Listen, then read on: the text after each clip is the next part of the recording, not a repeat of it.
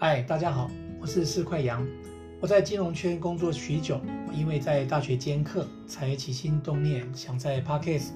为现在以及曾经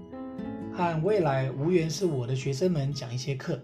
说说这几天的股市、总经或者在热门的币圈中发生过的大小事。希望呢，能借由我过去四块的经验中自问自答，给同学们一些启示或乐趣。那我的经验是什么呢？你听了才知道。四块羊这个节目呢，非盈利性，也不寻求赞助。每周一华尔街短评，周三是四块羊的投资课，周五则是虚拟货币的修炼场。欢迎同学们收听留言。好，那我们来看一下上周发生了哪些事。那我们知道周一呢是六月十四号，或是端午节，所以我们看到六月十五号。那六月十五号的新闻有消息：美国周二收跌，道琼指数是跌了九十四点，哈，收在三万四千两百九十九点；纳斯达克跌了一百零一点，啊，收在一万四千零七十二点；标普五百呢跌了八点八点五点，哈，收在四千两百四十六点。那消息：美国联储呢从今天开始召开为期两天的货币政策会议。那这一点哦，我们在后面呢，我们会有结果哈，因为现在跟各位讲的是周二和周二的新闻消息。美国纽约州州长科莫宣布哈，从即日起会取消大部分和新冠疫情相关的限制。当然，这也显示啊，美国的疫情控制啊是越来越好。那消息，美国。约翰霍普金斯大学哈在十五号发布的最新统计数据显示，美国累计的新冠死亡的病例超过六十万哦，那是非常多人哈。那我们希望人们可以汲取这次哦这个呃这个防疫哦这个失败的经验哈。但我们知道哦，在美国的这个前任呢，就是在疫情发生去年的时候啊，一开始的时候还是非常手足无措哦。那我们也很高兴，也很乐意看到。哦，这个慢慢的新冠肺炎哦，呃，控制啊有得以哦这样的状况。那消息，美国联储周二啊在公布的数据显示，五月份的制造业产值增长了百分之零点九，以及商务部周二发布显示哦，周二发布的数据显示，五月份的零售啊零售销售总额是下降哈。那整体来看，呃。美国联储在在上个礼拜二公布的这些数据来看的话，哈，经济数据啊，呃，来稍微是呈现持平的这样的状况，呃，还好还行。那周二呢，呃，消息哈，消息的在外媒啊，当地啊，那欧盟官员有提到，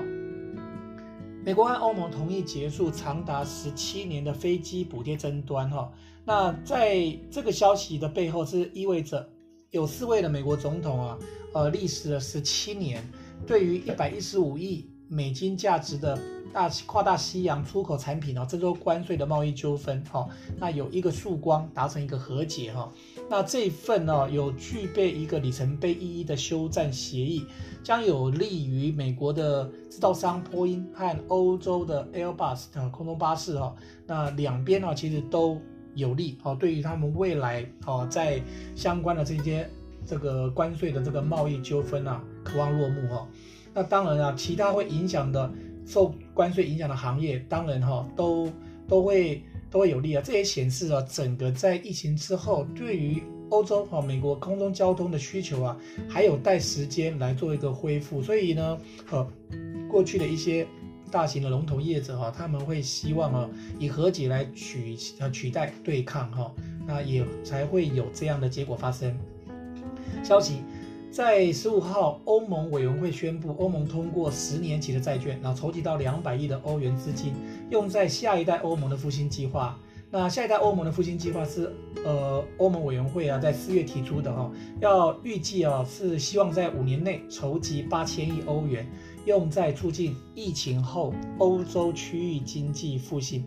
这显示疫情呢导致各国的防疫费用补贴的支出都是大幅的增加哈，所以呢，呃有这个需要，要维持一个低利率的环境和宽松的投资氛围哈。消息，而德国的联邦统计局十五号公布的数据显示，德国五月通膨率是百分之二点五，是连续五个月正成长。那我们看到百分之二点五来看的话，嗯，稍微高了一点，不过还能接受。那我想二点五，以目前呃在疫情过后，整个欧洲仍然是需要一个比较宽松的货币来提振投资的这样一个。呃，这个背景下呢，呃，我想通膨二点五应该都还是能够被接受的范围，即便超过百分之二哈。消息，欧洲股市呢，礼拜二是普遍收高，所以对照疫情，所以呃，就如同我刚刚提到的，超过百分之二还是能够接受的通膨数据。消息，原油期货的价格礼拜二收在两年多的最高水平。那对于原油需求的复苏的乐观呢，那这个美国和伊朗哈，它能不能重返？这个美国和伊朗的核协议啊，这大家其实都有些质疑。不过原油价格我们看到是有些支撑的。那美国呢，会不会解除对伊朗的制裁有待观察。那我们知道从川普的经验，我们知道川普之前他是呃开始对伊朗哦就实施制裁嘛。但是对制裁呢，事实上对美国本土呢，在油价的控制或者在经济面是不是利多？所以以这个结论来看的话，新的拜登政府哦，我想对于这个伊朗的。呃，未来制裁的这个动作是否会有所修正？我个人认为哈，未来的方向可以朝向比较乐观的方向来看。那消息，黄金期货的价格在礼拜二是收在一个最低水平啊，这个在后面我们会看到黄金的价格后续的走势。那基本上呢，黄金的价格在周二它是呈现一个下跌，收在每盎司是一千八百五十六块美金。那也有人讲是因为美元变强，好，这个在后面我们会再继续谈。好的，那。周二消息哈，那比特币呢？周二比特币呢上涨了百分之零点零六，那涨一点点而已哈，只收在三万九千九百六十块美金哈。我想针对虚拟的货币啊，同学们可能有些陌生，我在礼拜五我们会用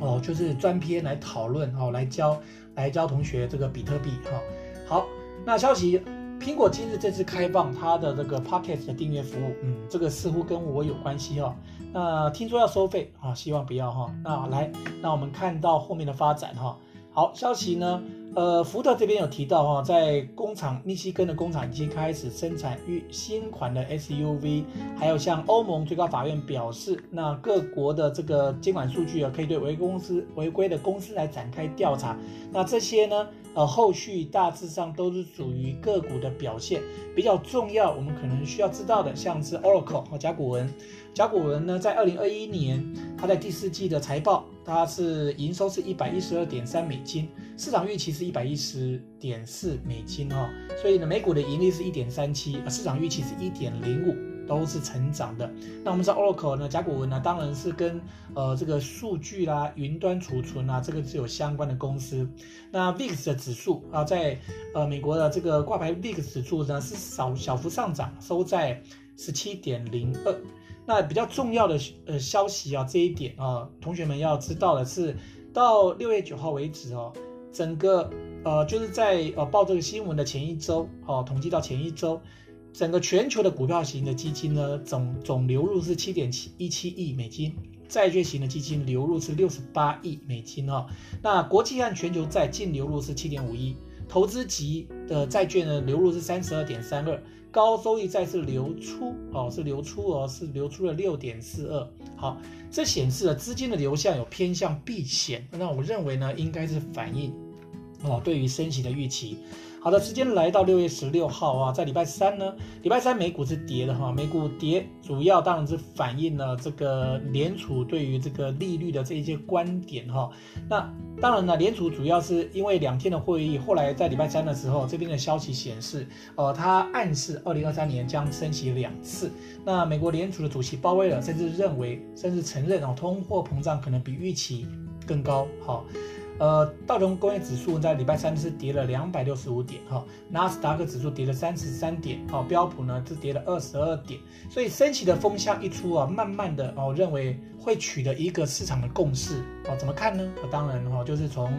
指数哈，它就会反映出来哈，这个我们后面我们会持续持续看到，就是美国股市的表现。消息，美国联储发月六发布六月的 F FOMC 的决议啊，维持联邦的利率在零到零点二五的区间。好，那购债计划也没改变，措辞上也没有谈到要退出 QE。哎，主因呢是，我想是主要的是后面的这个新闻就会清楚的解释了哈。好，后面的新闻消息哈，在经济现状的描述的变动，FOMC 它的决议特别提到了，因为疫苗接种的进展，降低了新冠病毒在美国的传播。好，它显示当然是正面哦，因为大家接种疫苗了，好，那新冠病毒有受到控制了，但是经济活动和就业指标还在哦，就一个疲软的这样的状况，就是受到疫情的影响，很多各行各业还在疲软的状况。简单的说，还需要。更多的呃这个宽松的资金来协助这些企业、哦、走出阴霾哈、哦，所以呢，对于升息来控制通膨有信仰的这些经济学家哈、哦，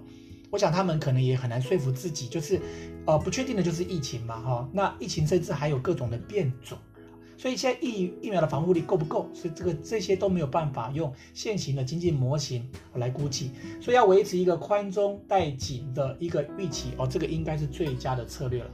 好消息，美国联储主席鲍威尔在利率决议后的新闻上面啊，特别表示哈，经济指标持续走强，企业投资呢在稳步的增长，好，但前景仍然存在风险。好消息，惠誉哈，惠誉呢这个 Fitch Rating 呢，这个发布最新的全球经济展望，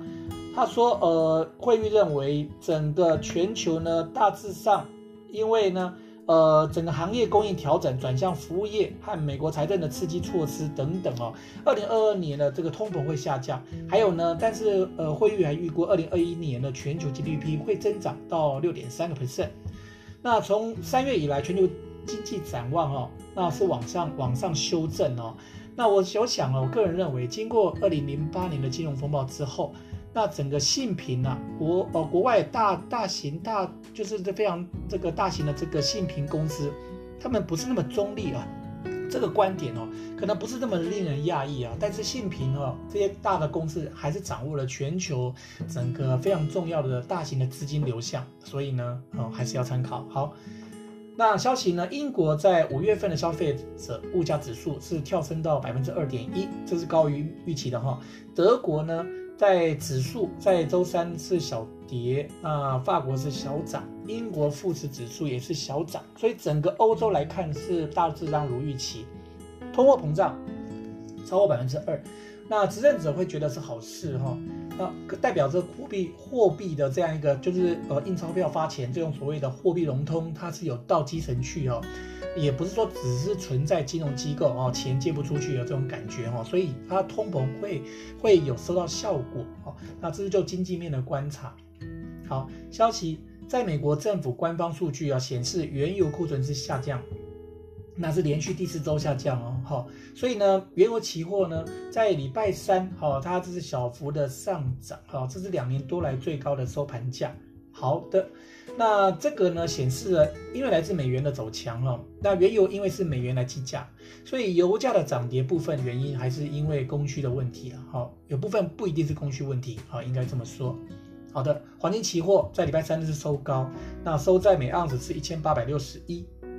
那美国联储是公布利率决议和会议声明以后啊，看得出来哦。那在黄金期货的价格，它是呈现一个啊小幅的下跌。好，那美元强当然也代表美国经济复苏力道还行。好，这个对市场啊基本上我们还是正面的解读。好的。礼拜三呢，我们看到比呃比特币收盘呢是跌了三点二五个 percent 哦，那时候跌的比较多，收在三万八千六百二十二块哈一颗了哈。那礼拜五我们会来一个比特币的教学，好，当然比特币之前你可能还有很多基础的部分要先了解，我们也不会一次哈讲到重点哈，我慢慢来，好，请大家期待，OK，好。另外呢，有些个股的新闻，包含通用汽车宣布在二零二五年电动车的领域要再加码投资，还有 Amazon 的电子商务，它的优势是持续哦，所以 Amazon 礼拜三还是呈现小涨。还有一点很重要是 Nvidia 哈，英伟达哈，它可能没有办法在二零二二年的三月哈，预计可以完成对于 ARM 哎的公司收购。那最主要是因为欧洲监管机构它不愿意哈，就是在这个暑假以前来考虑这个案子哈。那当然呢，英伟达大家都知道了，NVIDIA 呃的印象就是它的优势是挖矿哈，还有云端，你都会想到它。好，它没办法完成对 IR 的收购啊，我想对于它本身的股价啊影响应该还是有限的哈。好的，那还有消息啊，美国政府呢在周三宣布啊，另外再购买两亿剂的莫德纳的新冠疫苗哈。那新冠疫苗在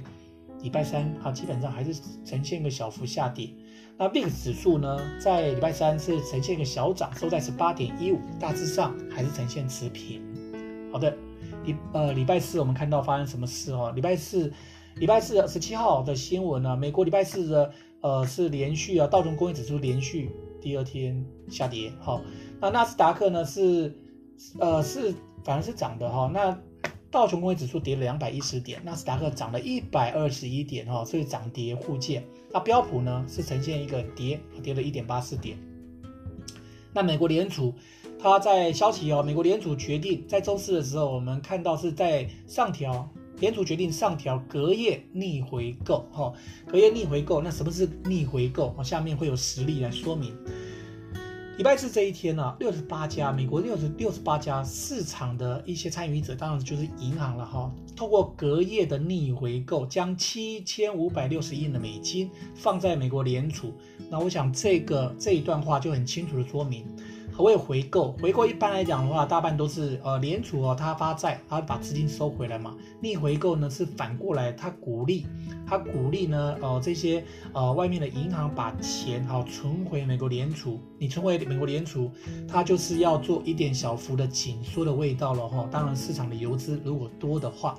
所以美国联储的数据显示。呃，这个是五千八百四十亿美金呢、哦，这个前面的这个记录啊，都已经被突破这个逆回购的金额哈、哦，所以美国联储在周三维持一个基本利率不变，但是好、哦，它会微调一些用来控制基准利率的一些管理的利管理的措施了哈、哦，所以逆回购利率稍微上调，超额准备金的利率也稍微上调到百分之零点一五，这显示了。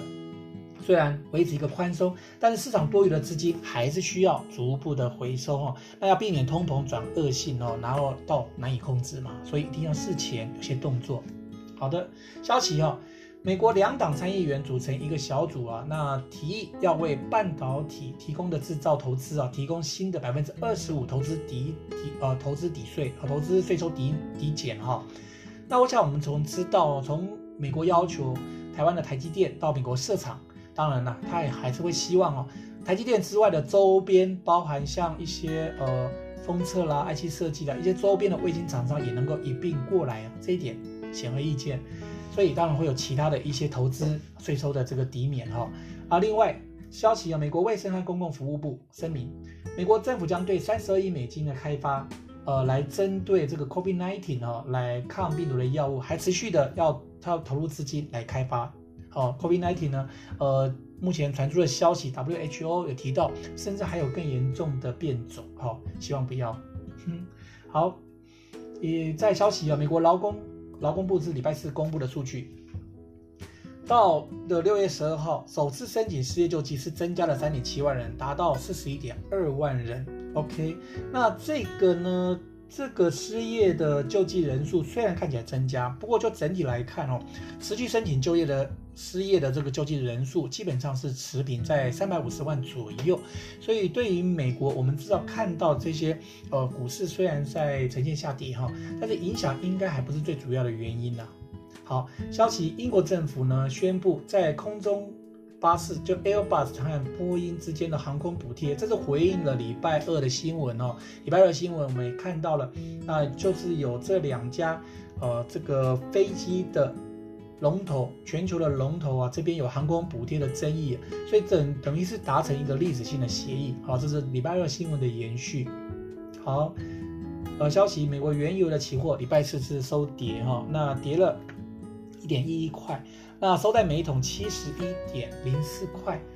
呃，这次原油期货跌，呃，刚刚讲到七十一点零四块啊，那是美国的美国的这个原油期货。那伦敦的伦敦的布兰特原油期货价格是跌了一点三一，好，在收在七十三点零八。那黄金期货呢？礼拜四哦，一年以来最大单日百分比的跌幅呢是礼拜四，它要跌了很多。那礼拜四呢，跌幅跌了百分之四点七，收在每盎司一千七百七十四。原因就如同我刚刚前面提到的哈，因为美元越来越强嘛哈，美元强，另外还有这样升息啊这样的预期等等，都造成了啊这个黄金的这个呃需求啊这边是呈现一个呃减幅哈，呈现一个啊削弱黄金的需求，所以价格稍微跌。那在礼拜四的比特币是收盘又跌了二点三四，收在三万七千六百九十七，跌好吗？好，事实上比特币呢，呃，在过去这半年呢，它的呃，升跌哈，这个振幅是非常大哦。当然，比特币不同于一般的法币哈。这个礼拜五我们再继续谈。BIX 指数在礼拜四跌了二点二趴，收在十七点七五，还是表现持平。好的，最后我们看到礼拜五啊，就是十八号。十八号呢，发生了哪些华尔街的新闻？美股礼拜五是还是跌，连续五个交易日都在跌哈，是主要是指道琼。我们知道纳斯达克有一天礼拜四是涨的嘛，好。然后呢，礼拜五跌呢，道琼跌了五百三十三点哦，在收在三万三万三千两百九十点，纳斯达克也跌了一百三十点，收在一万四千零三十点。那标准普尔呢，呃，跌了五十五点，收在四万一千六百六十六点。整体来讲哈、哦，这个礼拜就是以我们上周从十五到十八号啊四天累计呢跌了三点五趴。那标准普尔跌了一点九趴，那纳斯达克跌了零点三，哎，因为它有涨有跌，所以整体来看一周跌的还好，跌了只有跌了百分之零点三。股市反映人人们的一些最终的预期哈、哦，就是人同此心，心同此理。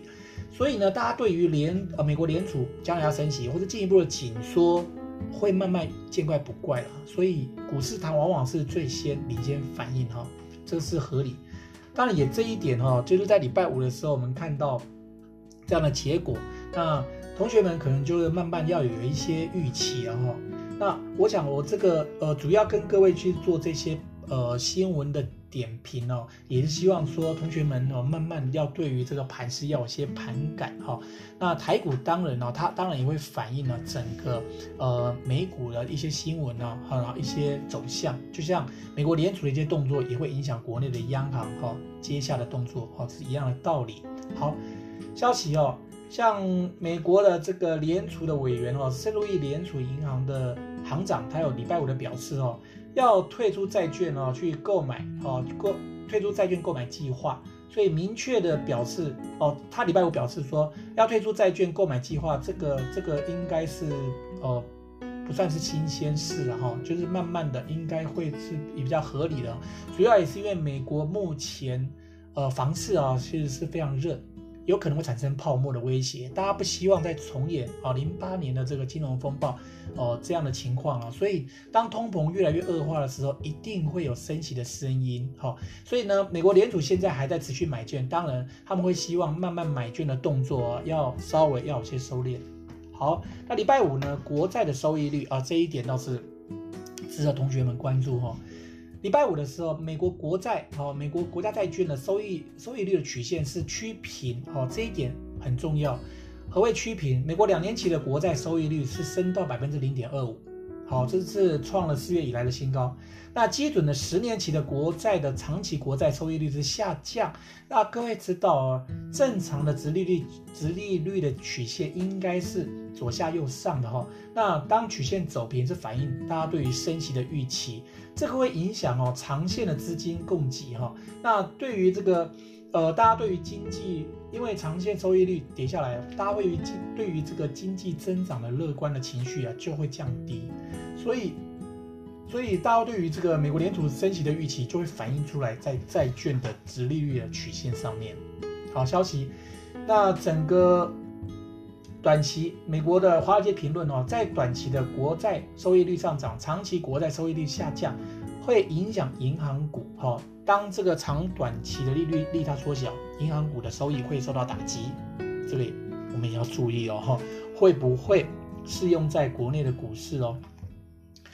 所以呢，呃，国内的股市当然呢，呃，金融股呢会不会呃也会受到像这样的观点的影响？这个要注意。好，总之就是美国升息的话，当然全球会打喷嚏啊。好，消息哦，市场上会关注美国的六兆美金，我们之前提到的话，巨额的基建计划进展哈。大致上这个巨额的。基建的计划，这个是两党这边还要讨论哦，因为这六兆是非常庞大的财政支出，当然一旦通过，一定会带动哦基础建设厂商的商机，也会降低失业率哦，对经济呢是长线而且正面，只是啊要花这么多钱哈。不过呃美国不担心的哈，他们的钱所以反正要多少印多少就可以了哈。好。那消息啊，德国呢研究机构公布，德国低收入家庭受到新冠疫情的影响非常严重哦，有三分之一的家庭每月收入在下降。好，英国英格兰的公共卫生局哈周五表示。实验室确认啊，疑似 Delta 病毒株哦，Delta 就是之前提到的印度病毒株哦，感染从一周前的三万三千六百三十例上升到七万五千九百五十三例，哦不得了哦，就增加一两万人哦，很可怕。礼拜五呢，呃，欧股普遍是收跌哈，那法国啦是小跌一点四六哦。那英国也是跌，好，跌了一点九，百分之一点九。德国呢跌了百分之一点七八，好，所以欧股呢主要还是反映呢，像呃疫情似乎有转趋严重，哈，都反映这个利空。那在消息哈，原油期货价格是礼拜五是收高，哦，稍微的收高，好，那呃西德州原油呢，WTI 期货呢是收在七十一点六四，欧洲的洲际期货。交割的布兰特原油上涨四十三美分哦，那收在七十三点五。OK，呃，黄金期货呢，礼拜五是收跌。那收跌呢，主要在于美国联储的政策立场是倾向于鹰派。好，美元走强就会让黄金期货的价格会出现跌哈，就会出现跌。这个结论哦，之前前面两天的新闻我们都看到，结论应该很清楚了。好的，那黄金期货呢，在呃美国在八月呃。礼拜五的八月交割黄金期货还是呈现一个下跌，好，收在每盎司一千七百六十九块美金，哦，而且是创了当周以来最大的周跌幅。因为上个礼拜黄金期货累计啊是跌了百分之五点九，后面呢，后面会是不是还会继续跌？那当然要看后续美国经济复苏的情况而定哈。那礼拜五的时候，比特币还在跌，跌了百分之五点四四，收在三万五千五百四十四块美金哈。那也有人说比特币呢是像黄金一样，是吗？好，礼拜五呢有机会我会再跟大家同学们呢再来做一个说明。好，针对部分部分个股的新闻哦，中国汽车工业信息网有说，呃，五月的 Tesla 和 Model Y 的注册注册量是从四月五千五百二十辆升到一万两千七百八十五哦，这个增幅将近。一倍哦，好，价格较低的 Model 三注册量呢，甚至呢从六千四百二十九辆升到九千三百二十四辆，好，所以呢，电动车的需求看来不单单只是哦 Tesla，那大陆。本身自己生产的电动车，看来需求也是非常红火哈，所以呢，整个 Tesla 呢受到这个消息激励哦，在礼拜五的是上涨一点九一点零九个 percent，所以不可否认呢，电动车它是一个长线的趋势，那 Tesla 它是一个指标，而且尤尤其在中国市场，好坏呢会影响各国未来是否要有更大的力道来驱使哦各国来发展电动车。好，那欧盟呢反垄断监管机构将对 Google 的数字广告业务展开正式调查，好，那为什么？哦，因为呢，Google 在去年在线上的广告就得到就取得了一千四百七十亿美金的收入，哈，简直是天价的，这是非常非常大的这样一个收入来源哦，这个比世界上任何其他公司都多。那公司就是这样哦，就是 Google 它的营收好越大的话，都可能会引发。欧盟的一些国家调查，这反映这也反映出来，在互联网的线上业务到目前为止哦，发展还是非常红火，还看不到尽头。好，那消息哈、哦，美国银行将 Nvidia 目标价八百调到九百块美金哈、哦，所以呢，这个 Nvidia 我们之前就有提到 Nvidia 就想到挖矿和云端商机嘛，所以现阶段哈、哦、Nvidia 短线上震荡哦，但是呢，呃，整个。相关相关的投资机构针对 NVIDIA 它的本身的一些优势还是持续非常乐观。消息：印度的支付巨头 Paytm 哈 Paytm 它预计在十一月要做 IPO，那要发十六亿美金的新股。那各位同学要知道哈，印度的这个支付巨头哈，Paytm 哈，Paytm 啊，Paytm，它有人它的地位就像印度的一个阿里巴巴哈。那几年前呢，印度要打击贪污啦，废除了旧版钞票以后，从此开始哦，印度的数位支付和线上业务哦，更是发展爆冲哈，所以要值得注意哈。好。BIS 指数在礼拜五是上涨十六点六二，收在二十点七。好，那今天呢，我们针对上个礼拜哈一些华尔街的一些新闻，我们做些短评。那我们未来每周一，我们都会针对华尔街这个新闻呢，给各位同学来做一个整理哈。那刚刚特别提到，礼拜三我们会针对四块这四块羊的投资课，我们会针对投资的理论呢来逐一讲解。礼拜五呢，我们希望呃有机会。跟同学来说说有关于虚拟货币，好，包含以太币啦，好，比特币啦，它的理论架构，好，还有现在市场的一些观点，也非常欢迎同学们呃收听以及留言，谢谢大家。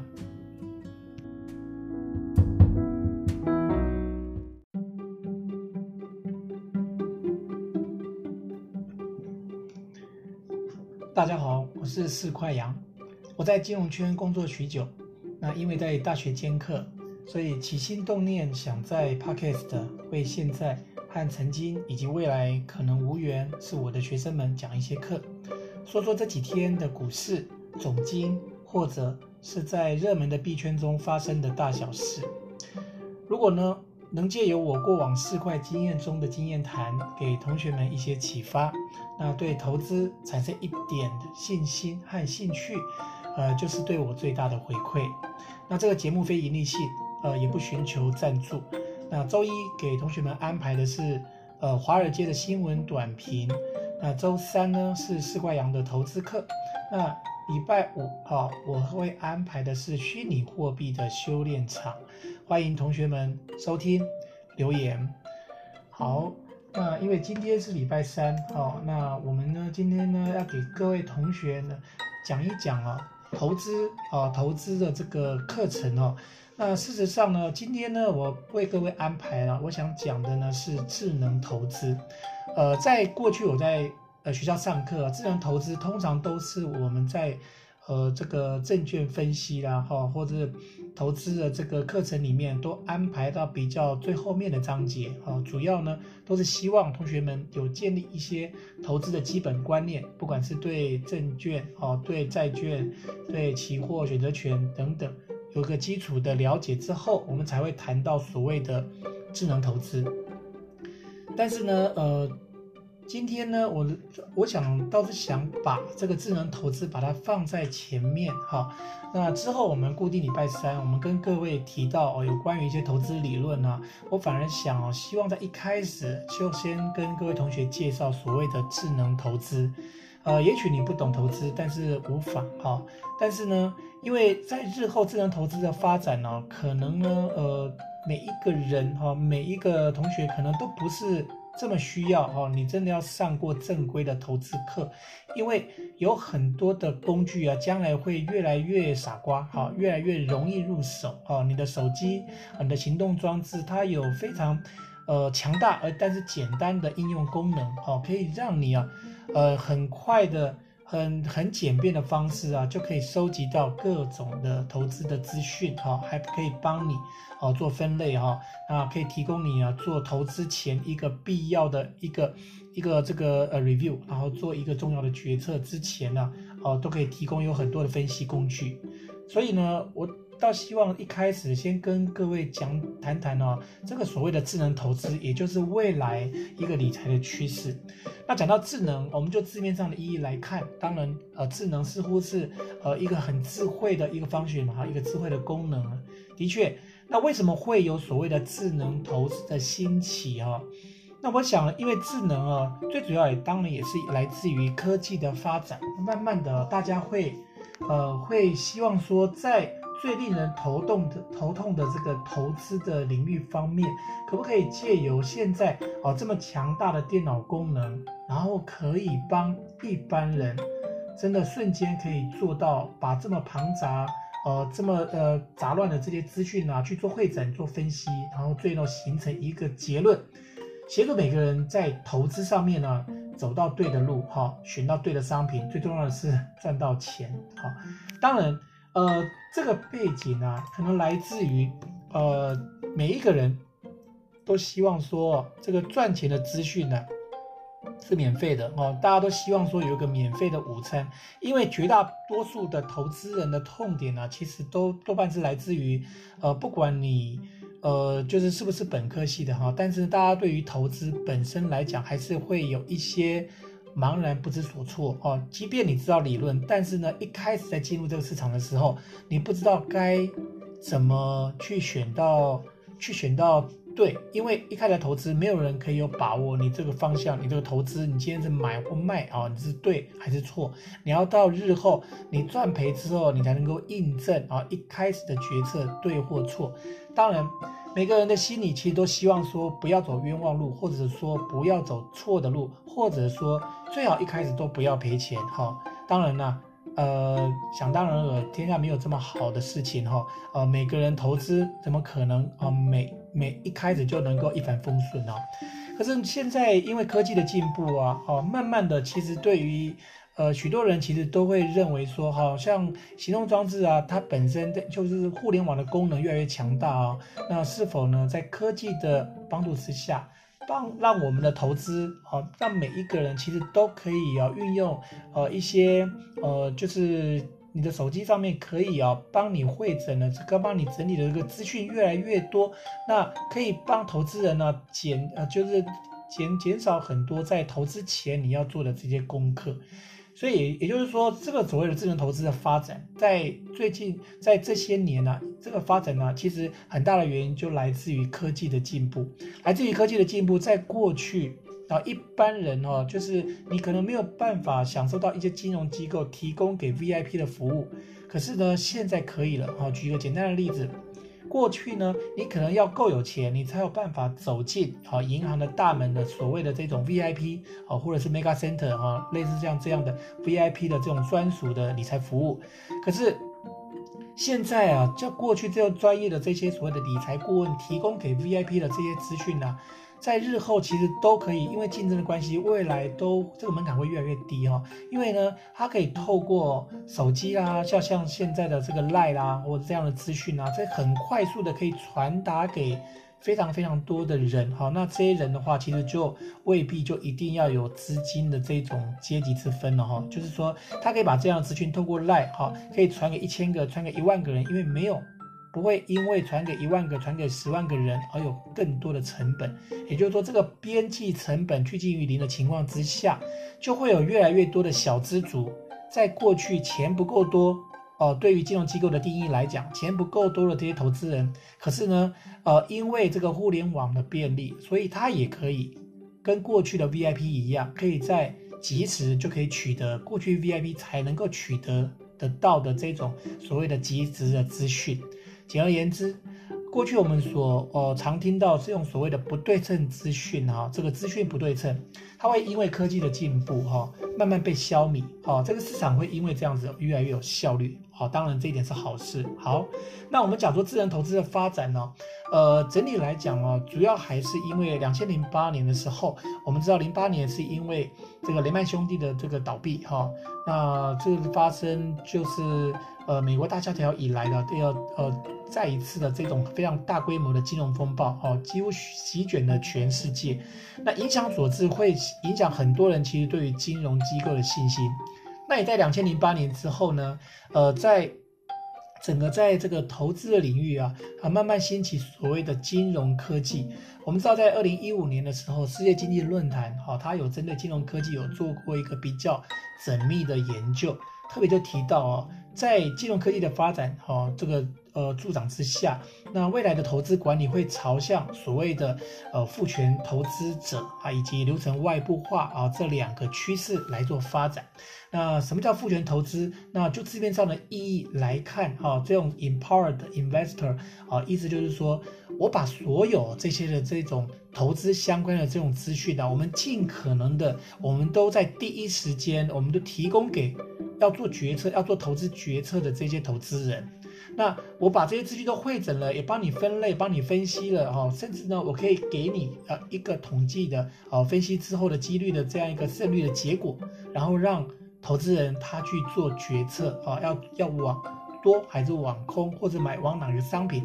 去做呃最最终的这个决策。可是前提是你要在哦在。在最短的时间，然后要把这样非常相对啊这些庞杂的这些资讯呢，来去去芜存菁，这个就有赖于现在的科技哈。当然，当然现在的科技已经慢慢的可以做到这一点。那因为这样子呢，是有所谓的复权投资，我们会发现，在现在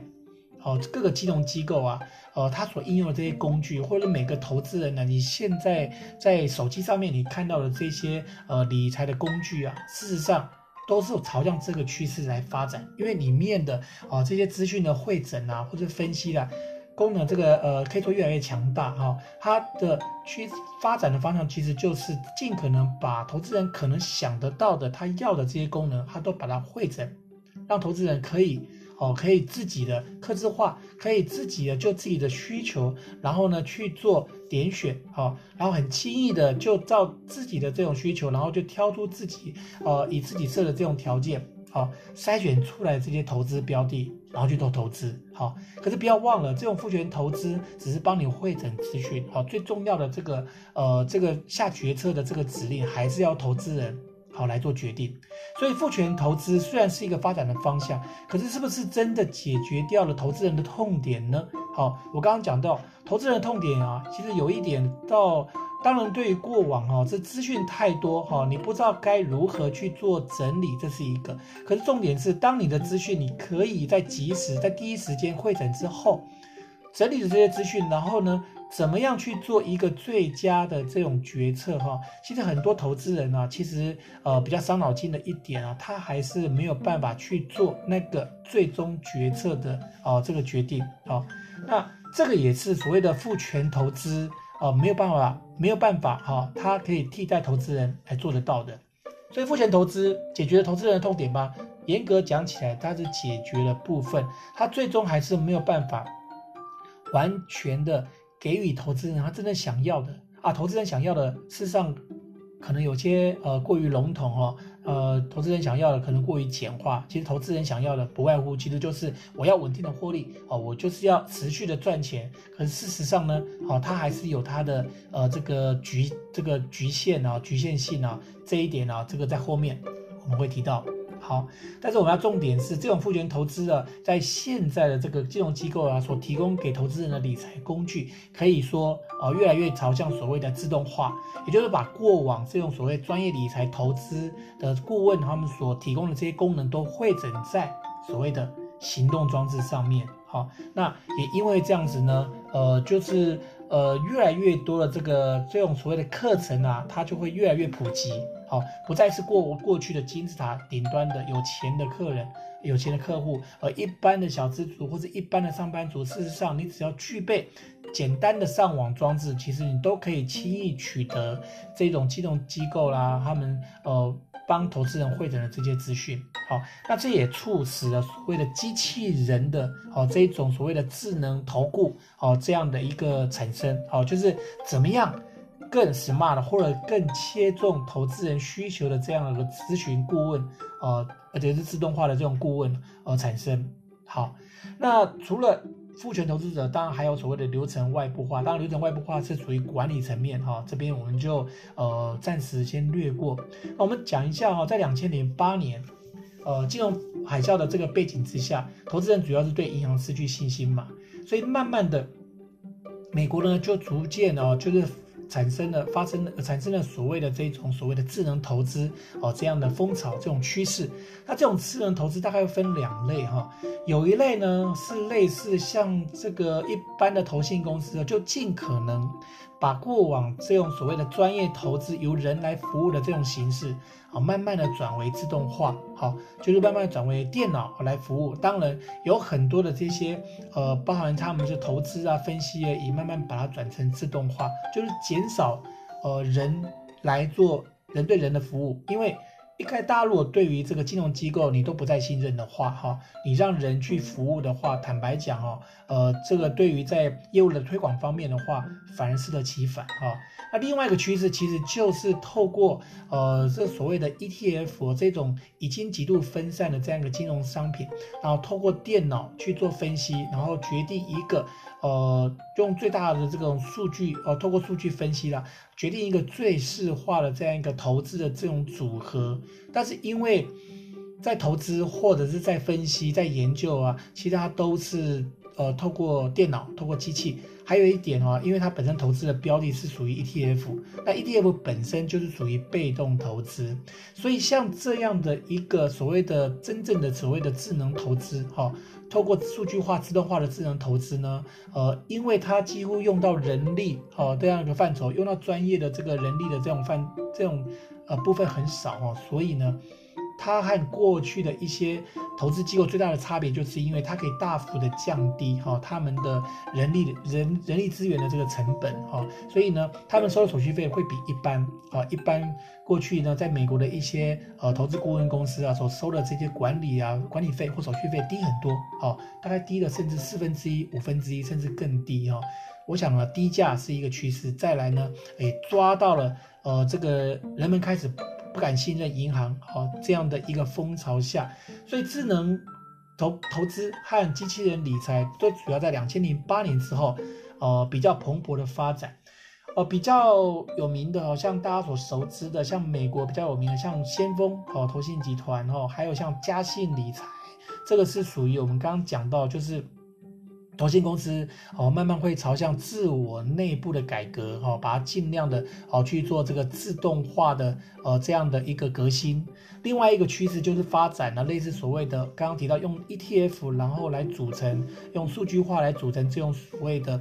智能的这种投顾啊，类似像 Betterment 或 Wealth Fund。类似像这种新创的戏骨起源的这种新创的这种智能投资公司，那这两个发展呢，其实都非常的兴盛哈。那从零八年开始，一直到慢慢往欧洲、往日本哈，那现在整个在大陆啦哈，或者在香港啦哈、新加坡、台湾。都有慢慢哦，类似像这样的智能投顾哦，慢慢的成立哦，主要都是打着所谓的新创公司，那这些都强调所谓的机器人理财哈，全自动的这种方式。但是我我认为哈，其实就国内目前呢，当然也有哈，像国内的金融机构的话，也会模仿像 Betterment 或是 Wealth Fund 他们这种投资的模式。可是呢，事实上国内啊这边要投资要完全复制的话，有它的困难哈，主要的不同。重点是在于说，美国因为有在课所谓的证券交易的所得税，哈，也就是说，在美国呢，呃的智能的投投资和智能的投顾啊，它可以提供它的机器人理财，其实是可以投资所谓的税负收割，好这样的服务。也就是说，呃，客户呢，他在本身的在做 ETF 的这个投资本身，如果是亏损的话，哈，因为亏损的话，一样是可以用来做抵税的动作。所以呢，在美国呢，这一点它的它的智能投资可以帮客户哦，当他的亏损的时候，一样可以自动的去做停损的动作。那这个停损的这个金额，可以透过最适化的计算，反而达到对于这个投资人呢、他有最佳税盾的这种效益。这才真正做到所谓的呃最理想、最适化的资产配置。而在我们国内呢，呃，大概只能够因为国内呃在这个基金的投资啊，或者 ETF 的投资上面，这一点你可以模仿，哦，像美国的那个 Betterment 啊、Wealth Fund。可是你要真的做到像他们这样哦，可以在及时的这个去做呃进出或者再平衡的动作的话，就少了一块哦，这种所谓的呃税负收割这样的服务。然后因为主要是两边。法规不一致哈，所以我们真的要做到像他们一样的话，或者是发展上面要像美国这样的蓬勃的话，我认为哈，个人认为呃可能会有一点落差哈。这个是呃一般同学们可能你要了解哦，就是在呃在那个美国和亚洲哦这两边所谓的机器人的投资理财啊，在发展上面可能好它会有一些呃不一样的这个地方好，所以。同学们只要了解哦，那现在呢，其实呃有这个趋势啊，往这个智能投顾发展，大半都强调所谓的智能投顾都是属于呃尽可能就是用数据化、用机器人啊来帮你去做呃的投资组合的分析啊，或者是呃这种所谓的再平衡的投资建议等等。那好，那以过往过去呢，其实从二零一六啦，二到二零二零到二零二一等等啊，尤其是在过去这三年，二零二零年呢，整个预估在机器人的理财的资产规模，大致上都已经接近了大概八九千亿的美金，好，这样的规模了。那在二零二一到二零二二，有一些投资机构啊，估计啊，那整个全球的机器人理财的资产规模将可望成长到一点四兆美金以上，所以你会发现。从零八年以来哦，那过去这十几年来啊，几乎在所谓的机器人理财的资产规模，就很多的投资，呃，研究机构呃所分析的趋势的话，都是呈现一个、呃，就是呃直线往上这样的趋势啊，所以我们应该呃其实是可以蛮。呃，看好这种所谓的智能投资，只是呢，因为智能投资本身，我刚刚提到，在国内这边发展呢，还是有它的局限性。我希望同学们可以了解，因为智能投资本身它的这个概念，因为第一个它是投资在所谓的。ETF，那 ETF 哦，可能有些同学们可能还不是很了解。那 ETF 可以大概提一下，因为 ETF 呢跟一般的投资的基金的投资的呃模式不同，是主要是强调所谓的被动投资哈、被动投资。那 ETF 被动投资呢，代表说它未必需要一个呃经理人，他很明确对于盘势的的观点哈、呃，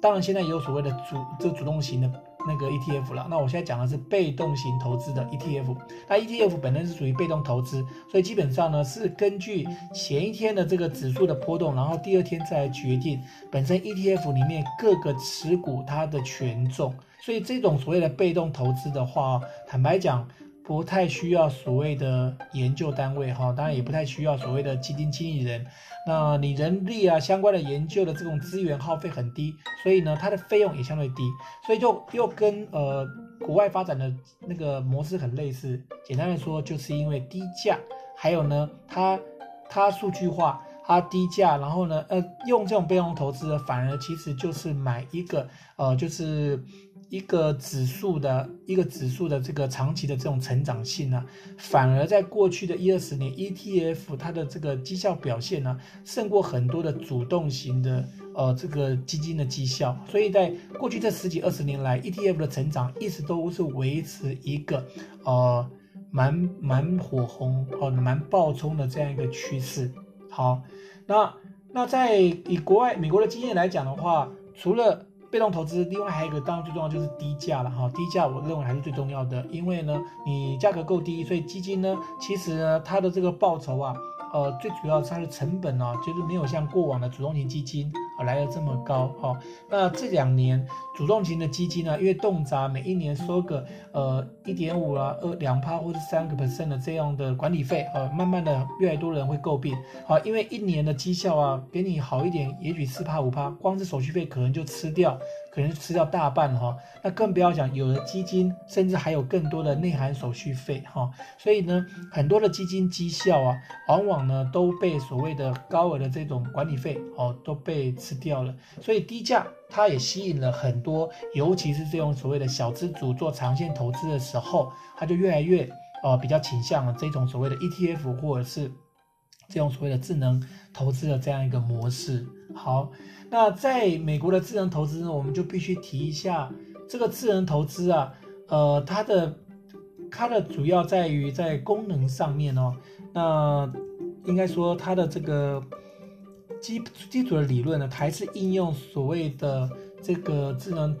是用马可维兹哈，过去我们讲说马可维兹投资理论，马可维兹投资理论是在一九五二年提出来的，这个所谓的平均数变异数的投资组合。那这个平均数变异数的这个投资组合呢，呃，如果我们用用比较浅显易懂呢，简单来说就是在固定的风险之下，那怎么样去寻求一个最大报酬的投资组合？那反过来说，如果说在一个固定的投资的报酬率哦的限制下呢，如何去寻求一个最低风险的投资组合？那它是透过所谓的平均数和变异数的这样的一个运运算的呃这样的公式。好，简单来讲就是你变异数你要做最小嘛，变异数大半都衡量风险，好，都还是衡量风险的这样一个这个计算。你如何让风险去最低，然后去寻求它的报酬率最高，好，去找到它的所谓的效率前缘，好，那以这样这样的一个发展的模式啊，其实在在很多的投资的这种。投投资所谓的很多的智能投资，大半都是运用哦这样的模式。那这样的模式呢，如果本身投资的标的就已经呃做到所谓的这个呃系统化的这种非系统化的这种风险的分散，就是所谓的这个像 ETF 像这样的分散的话，大致上它通常其实就能就就会。之后的结果显示都有不错的这样一个效果和都不错的这个绩效在。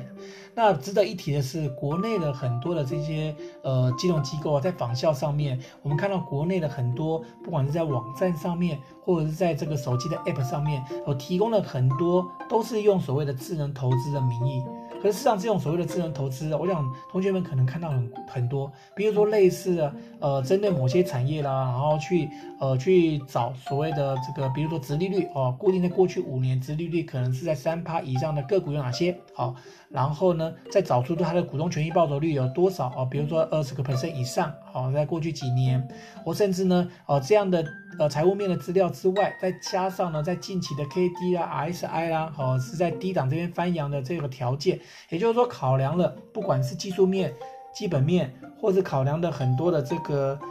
呃筹码面等等的因素，然后寻求了一个连级的这样一个这个投资的筛选。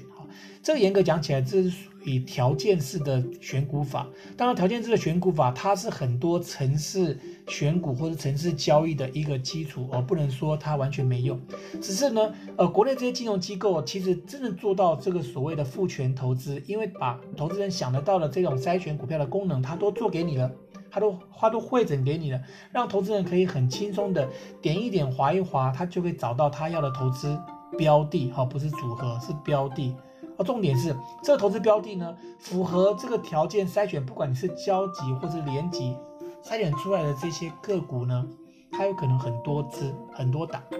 那大半的投资人，尤其是呃用这样功能的投资人有很多哈、哦，可能只是小资族，你能够动用投资的资金并不多哈、哦。那这就产生了一个比蛮蛮吊诡的行为，就是。捞出来的这么多档股票，那到底要投资到要买哪一档？哈，所以投资人的痛点又又浮现了。最终投资人的痛点呢，并没有因为呃券商啦或者金融机构投资的提供了这么多功能，然后呢，它就真的被解决了。好，这个痛点呢，然后就被处理了哈。所以这也是现在现在很多的投资人呢。应用这些所谓的投资工具工具呢，越来越简单，越来越简便，这是好事。但是呢，却未必真的能够创造哦更好的投资报酬。好，那还有一点呢，我认为同学们呢，呃，必须要了解，尤其在这课在结束之前，我们目前的这个所谓的智能投资，不管再怎么智能哈，它离真的要仿效人类的这种智能啊，呃，电脑要要跟人类的智能。相仿，不管你是用量化投资，或者是用呃所谓的这个机器学习啊，或者是类神经的网络啊等等这些计量的技术啊，基本上它离真的要模仿人脑都还要很长的很长的路要走哈，都没有那么快。还有一个很重要的原因，这个所谓的呃用电脑科学、用人工智慧去模拟的这些呃这个。股市啊，去模拟的这样一个投资的这样一个这个路径，它基本上都是假设这些投资的过程是一个标准化，好，这个可以被标准化的这样一个市场。可是事实上，我们知道金融市场呢有很多随机变数，你没有办法被标准化。这个是投资人，这个是同学们，你必须要知道。这也是我，呃，在课堂上我我很想让我必须要让同学们去理解的啊，就是说智能再怎么智能，它终究没有办法完全模仿出来，就是我们面对的这些金融市场，哪怕它能够模仿啊，呃，甚至百分之五十一相像，我认为其实都已经是很很不错的成就了哈。那大半的情况呢，没办法模仿，没办法去完全的模仿出来。第一个原因就是在于说，面对的金融市场，第一个它不是标准化，它没有办法去让你把过往的经验很轻易的套用套用在未来即将要发生的这个事件上面。好，再来，因为人工智能或者机器学习、机器学习啊，它没有办法模拟出很多非金融事件，比如说政治，啊，比如说地域、地域战争啊，地域的这样一个冲突啦，哦，宗教因素啦，它都没有办法模仿。像这样的非资本市场或非金融市场的这种复杂程度啊，这个没有办法用电脑啊来模拟。好，因为它需要人哦，因为人呢，终究除了理性的思考之外，有很多的投资决策，它未必是理性，也许呢，那或者说它可能是一个比较长期，或者是有另外目的的这样一个呃做法，好，这样的投资行为，这个未必是可以被电脑所理解的。因此呢，呃，同学们必须要理解哈、哦，这个所谓的智能，它都是建立在对于过去事物的理解上。没有发生过的事情，好，它还是有它的局限性，所以这个是智能投资。在过去啊，在现在，我相信在未来，哈，它仍然会面临的难题。所以呢，讲到这边，简单做个结论：目前所谓的智能的这个投资，或者是说这么多的这些所谓的呃投资的工具啊，对同学们来讲，在投资上面，你应该会觉得越来越上手，越来越好用。可是呢，在好用的同时，你也必须理解，你目前的这个市场上的话，你善用这些工具，更不代表哦，你就真的呃。就真的能够透过这些工具，然后呢，数据化，然后就可以让你很轻易的预测，呃，过往过去，好、哦，就是过去依依照过去的时间，然后就能预测到说未来，哦，你可能有了这个报酬。如果你一直这么相信的话，你可能在投资上面可能会哦遭逢一些你可能呃没有办法预期的这样一个结果，好、那在投资上面我们要有一个呃正确的心态，其实就是不要预设立场。还有一点就是永远要尊重好这个市场，好，你尊重市场，其实市场的最终的这个结论呢，其实它就是真理，好，这是我这这个多年的哈，这个在在这个投资在投顾啊，在呃金融业界哦这个打滚啊沉浮的这个经验，好，也给同学们啊来做一个参考。那我们课程上，我们未来每个礼拜三呢，我们都会挑一些呃比较重要的，我认为在实务上啊。呃，在近期有发生过的这样一个这个事件啊，或然后会搭配一些这个课程啊，就是在投资的这个理论呢，呃，来给同学们呢来做一个来做一个分享。好，那我们今天的课程呢，我们就上到这边。那我们礼拜五我们就针对礼拜五呢，我们希望针对一些比较创新的这些金融的一些服务啊，这边呢来给同学来做一个介绍。那我们今天就到这边，谢谢大家。thank you